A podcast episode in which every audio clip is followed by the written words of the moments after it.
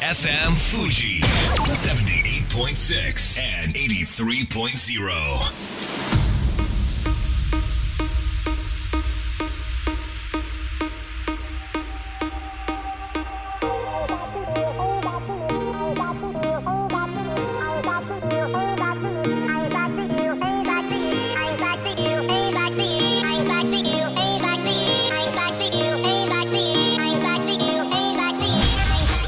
月曜夜のひとときいかがお過ごしでしょうか？この番組「みんなのラジオは」自分の故郷を盛り上げたい誰かの役に立ちたいぜひ知ってほしい聞いてほしいそんなたくさんの思いを発信していく番組です。本日で第90回の放送東京代々木のスタジオビビットより公開生放送でお届けしてまいります。さあ90回ということでとてもメモリアルな回ではあるんですけれども実は私の周り離婚する方が増えておりまして昨日も友人数名で飲んでいた時にある一人が赤裸々な離婚調停における夫婦間のバトルエピソードを聞かせてくれました。いや本当に壮絶でした。そんなわけでちょっと厚生労働省のホームページ調べてみたんですけれども平成29年度1年間における婚姻件数つまり結婚した数ですね。これがおよそ60万件。対して離婚件数は21万件ということでかなり多いんですね、えー、婚姻件数のピークはですね1972年の109万件。ですから今より50万件も多く結婚していたと。まさに団塊の世代。私の父親が今70ですけれどもこの辺りの年齢なのかなという感じです。ちなみに離婚率の高い都道府県ランキングちょっと毎回申し訳ないんですけれども、え第1位沖縄。第2位宮崎。第3位大阪。東京は9位山梨は19位ということで FM 富士エリアどちらも割と離婚率が高いポジショニングとなっております。では世界で見てみますと離婚率の高い国これはもちろんデータが出ている調べられる国に限られるわけですけれども第1位はロシア。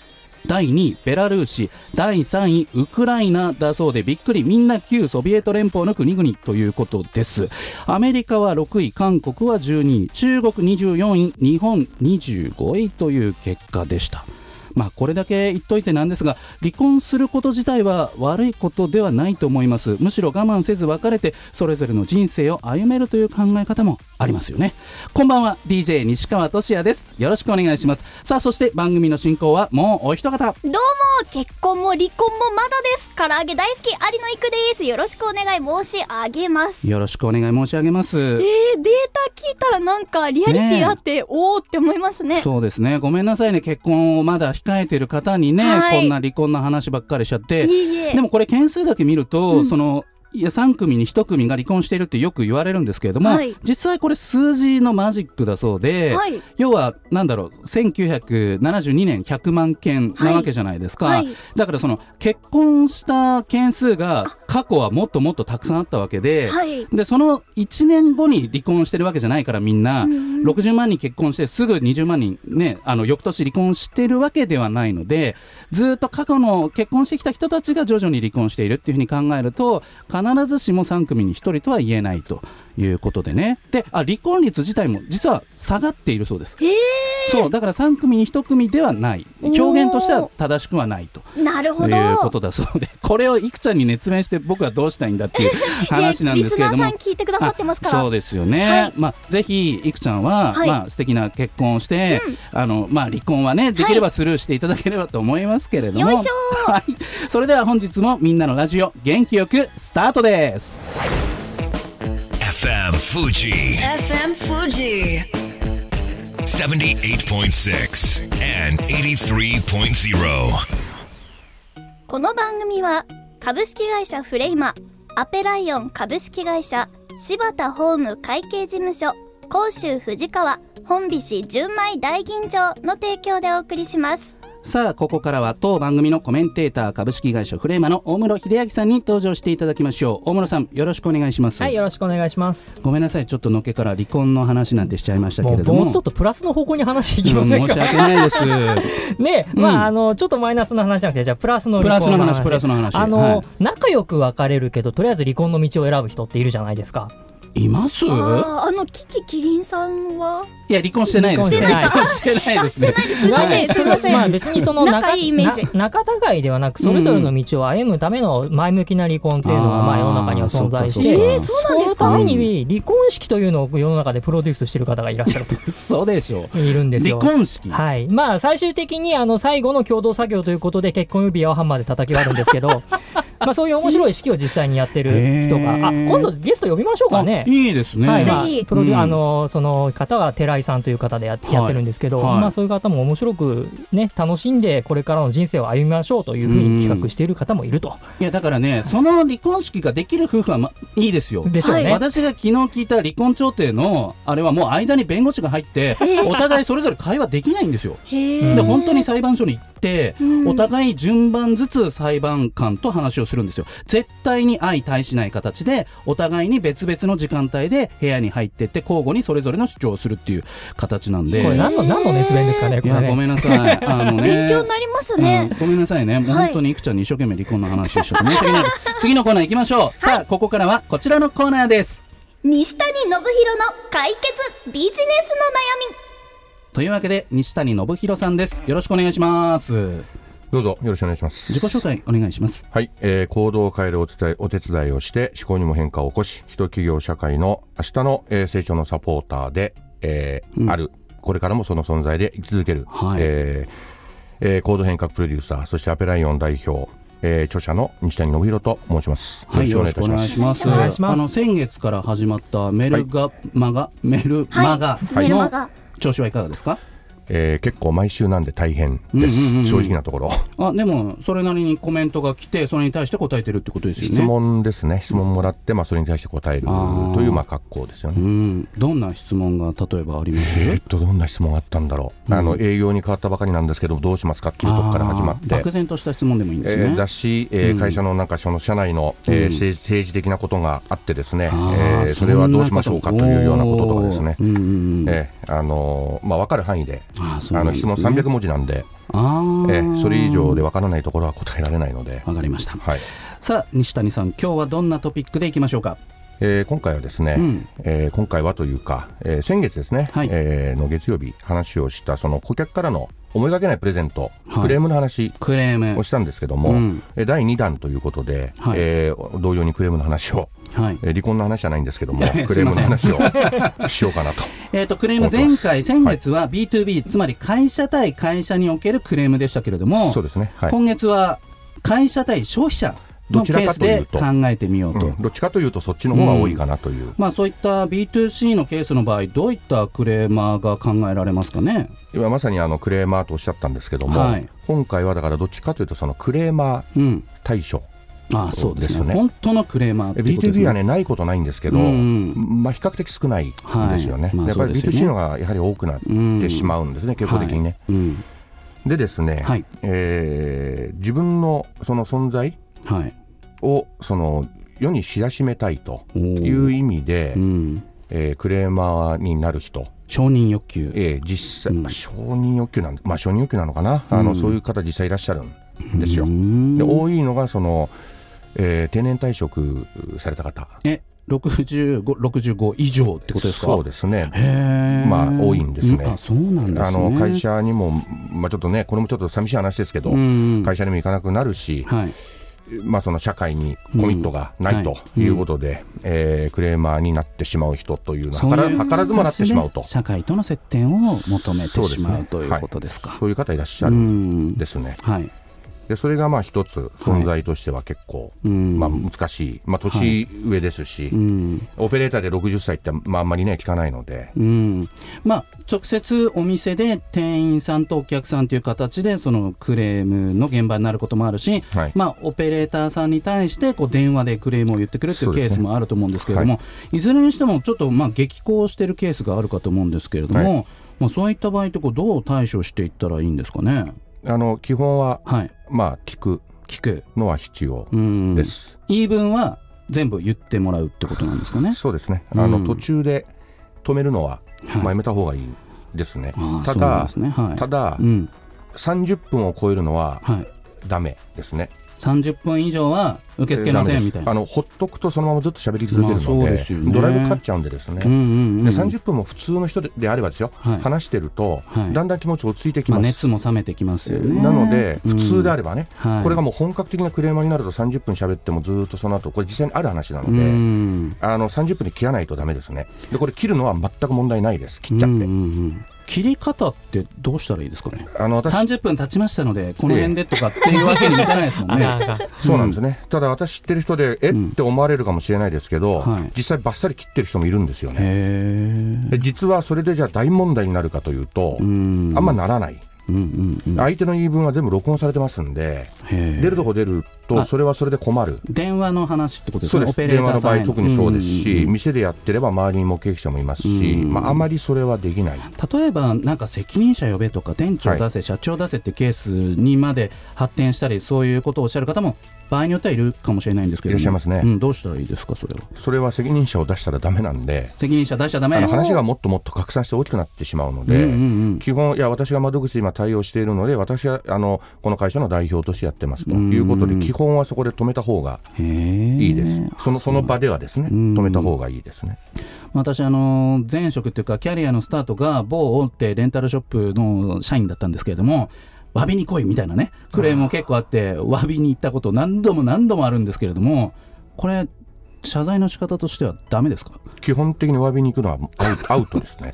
もう詫びに行かなきゃいけないのかなって僕はその時は思ってたんでそう詫びに行っちゃってなんかこうサービス券あげたりとかなんかこうなんかい別のなんか何かを提供する形で勘弁してもらったんですけれども。でしょ、そういうふうにななるんですよね、まあまあそうですね。で基本はそれは避けた方がいいですね、うん。でまともな人ちょっと言葉悪いかもしれないですけども、はい。えー世の中そういう方ばっかりではまあもちろんそうですよね。実際私あの知っている、えーと製造業お菓子のはい、なんですけど、うん、ちょっと会社名言えないですけども、言わないでください、えー実際ですね、はい。1.5日、うん、えーまあ、とある事務所事務所えー怖い事務所。とらまあ とらわれたというのは実際に、すごいダメ。これ営業の人なんですけど。ですねそれは、ああの実際にあった話なんで、うんお金とか一切渡してないですよ、うん。だけども、まあ、警察が介入する可能性ありますよっていうことも含めて、いやいや最終的には解放うんしたんですけども、1.5日監禁2名、まあ、それはね本当稀なケースかと思うんですけども大室さんここまで聞いていかがですか、うんなんかもう大変な世の中なんだなっていうのと SNS の怖さをまた今痛感してるんですけど、うんそうですね、こういうところも単純に拡散していくと、まうん。あ、助けになることもまれにあるんですよ、もちろん。あるんですけど、うん。それで人を苦しめることもあるんだなっていうのを今ちょっと思ってて、確かにフェイクニュースとか誤報を一生懸命リツイートしちゃったりすることもありますもんね。なのでやっぱ自分の行動を気をつけなきゃいけないなっていうのを感じてますね。いやこれあの SNS って今、うん。大室さんおっしゃいましたけど、はい。これまさにですね、はいあのクレームをバーっと電話口でば例えば電話口で話をしていて、うんうんこれ巻くぞっていうのは実際にあるんうん。ですよ、SNS でね、はいはい。ちなみにこれやるとですね、うん。これ恐喝に当たるので、はい。これ基本それで逮捕された人実際にいるので、うん。まあやらない方がいいでしょうね。いやいや もう絶対やめてくださいね、えなんか本当になんかクレームっていうかなんかそのお店の対応がもしくは商品に欠陥があったらもうちゃんとねあのその言う側もそのななんていうのか紳士的にちゃんと言うべきなのかな？そうすると建設的なねそうですね。方向に向かっていくのかなと思いますけれども、西はい。原さんでそういう場合は、はい。クレーマーにそういう方はならないので確かにそうだ。でクレーマー対処に関しては基本的にはい。沈着冷静を保つ。はい、相手は怒ってるので、うんうん。こっちもそれに言葉挟むと激高するので、うん。あのあとはお詫びをするっていうことと謝罪するとやっぱり違うので、うん。謝罪はもっと公式なんでね。はい。あのお詫びをするというあそういうことが起きたんですね申し訳ございませんと、ん。今後我々も対処するようにいたしますと、うん。それにもそれに関してはじゃあどうしたらよろしいでしょうかと。相手に対してやはりその水を向けるというんですか、はい。あの聞いてるといううやっぱり対応は必要ということですね。わ。かりました。では本日の締めの一言お願いいたします、はい、えー厳しい言葉を浴びせられても常に沈着冷静に一緒になって怒らないということなんですね。わかりました。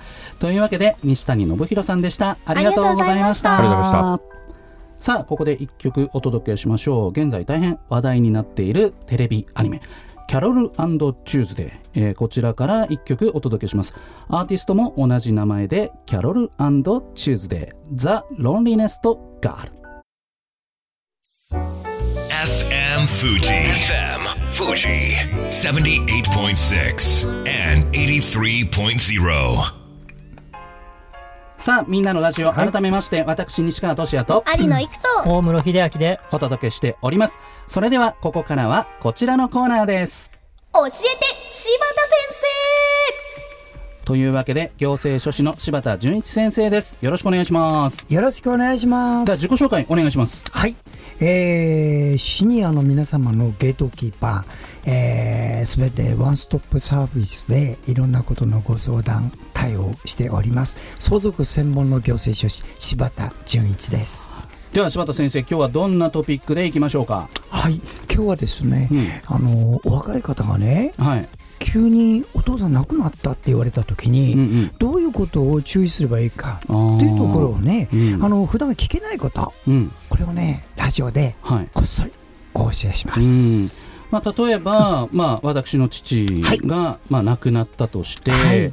でその時僕はどうすればいいかっていうことだと思うんですけれども、はいまずこれは遺言書があるかどうかってことなんですかね。そうなんですよね、うんうん。あのよく言われるんですけど、はい。あの国に帰ってきてって言われて、はい。うんお父さんのお葬式あるからってはい。行くじゃないですか、はい。そのお葬式の時にね、うん。いや、実はお父さん、遺言状書いてたよってうん。言われる、はい。そこまでいいのうんね。うん、すごくいいですね。うん。うん。ああよかったね、遺言状があって、うんうん。と思って帰ってきて、はい、半年経っても、うん。梨のつぶてで何の連絡もない、誰からですか？そのご家族。ご家族。おにお兄さんからとかね、ね代表の方から。はいはいはい。で。こういう場合って結構あるの、うん。そうするとどう対応したらいいか、はい。皆さんわからないじゃないですか。まさかどうなってんのとも言えないしね。えお父さんが書き残してくれた遺言書を、うん。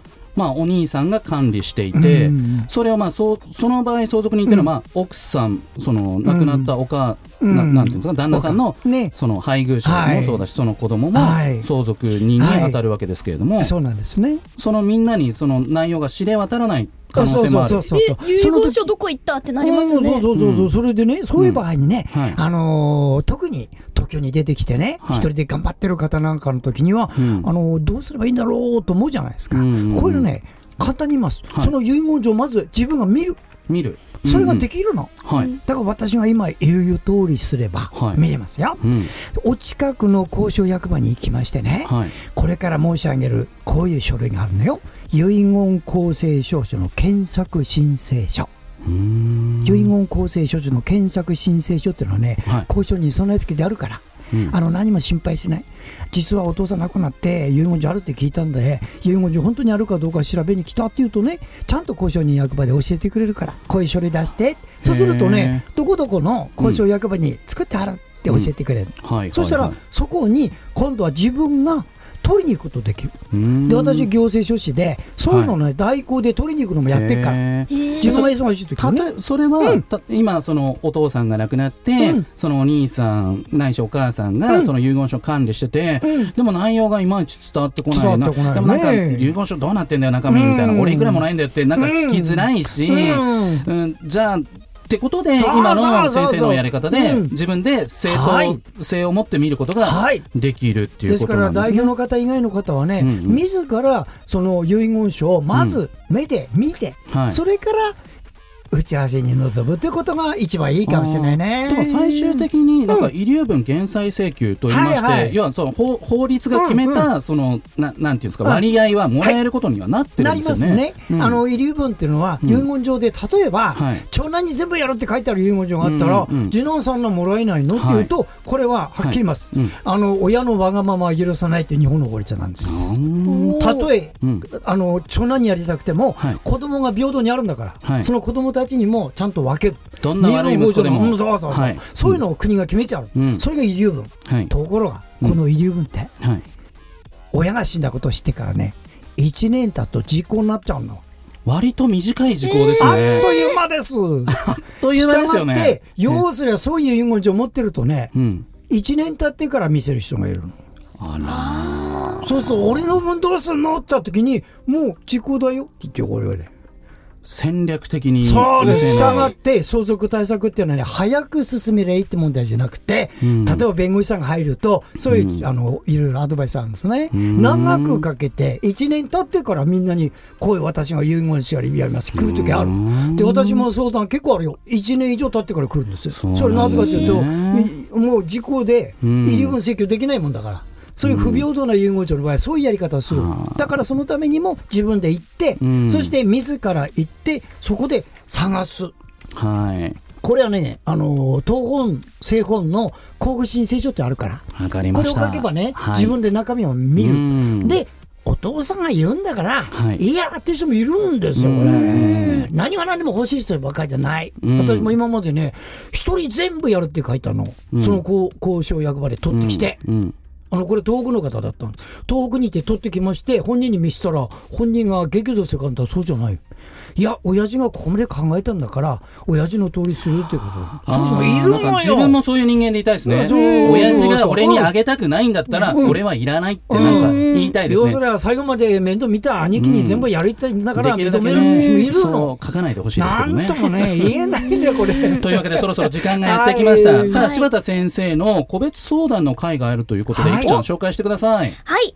日にちは7月5日、そして8月1日、午後1時30分から個別相談が中央区民センターにて開催されます。お問い合わせ先は東京03-3549-1114 03-3549-1114までお願いいたします。はいということでこの話の続きをね、はいさらに、えー聞きたいという方はぜひはい。柴田先生の個別相談受けてみてはいかがでしょうか。これ料金無料ですよね、あ今のところね、あの、はい有料にはしてないですよ。はい。ということでんありがたいぜひ。困った方はね、はい。いろいろ本当に聞けるところ、はい。ね、安心してね、はい。そういうところを提供してます。では柴田純一先生でした。ありがとうございましございました。ありがとうございたました。さあいくちゃん来週はお休みなんだよね。そうなんですよ。アメリカのためお休みです。アメリカのため。ちょっと待って。日本のために頑張ってください 行ってきますえーというわ。けで、えー番組ありますが有野いくちゃんお休みです、はいえーラストナンバーはバリバリバリスター with サイトの青年で強くそれでは素敵な1週間をまた来週